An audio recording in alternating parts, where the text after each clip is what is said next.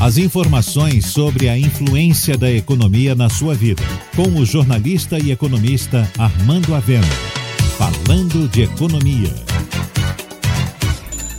A economia baiana está retomando as atividades econômicas, mas essa retomada não tem sido igual em todos os setores. O varejo, por exemplo, registrou um crescimento expressivo em agosto, mas puxado por poucos setores. As vendas de imóveis e eletrodomésticos, especialmente a linha branca, e também material de construção dispararam e devem continuar altas no último trimestre, sendo possível que haja até aumento de preços e falta de produtos nesses setores. No entanto, nas concessionárias de automóvel, no ramo de combustíveis e lubrificantes, no setor de vestuário e calçado e outros, as vendas continuam caindo.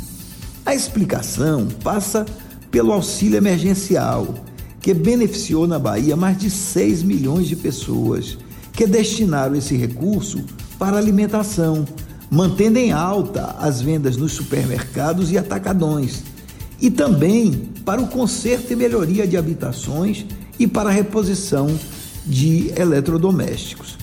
Já nos demais setores, embora as atividades estejam retomando, ainda existe um nível de incerteza muito grande, o que faz o consumidor adiar o consumo.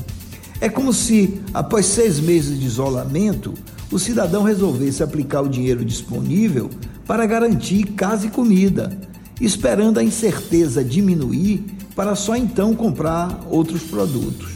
O problema é que, embora no último trimestre de 2020 as vendas em vários segmentos devam aumentar, no primeiro trimestre de 2021 a incerteza é total, pois não se sabe se haverá auxílio emergencial nem se a vacina estará disponível.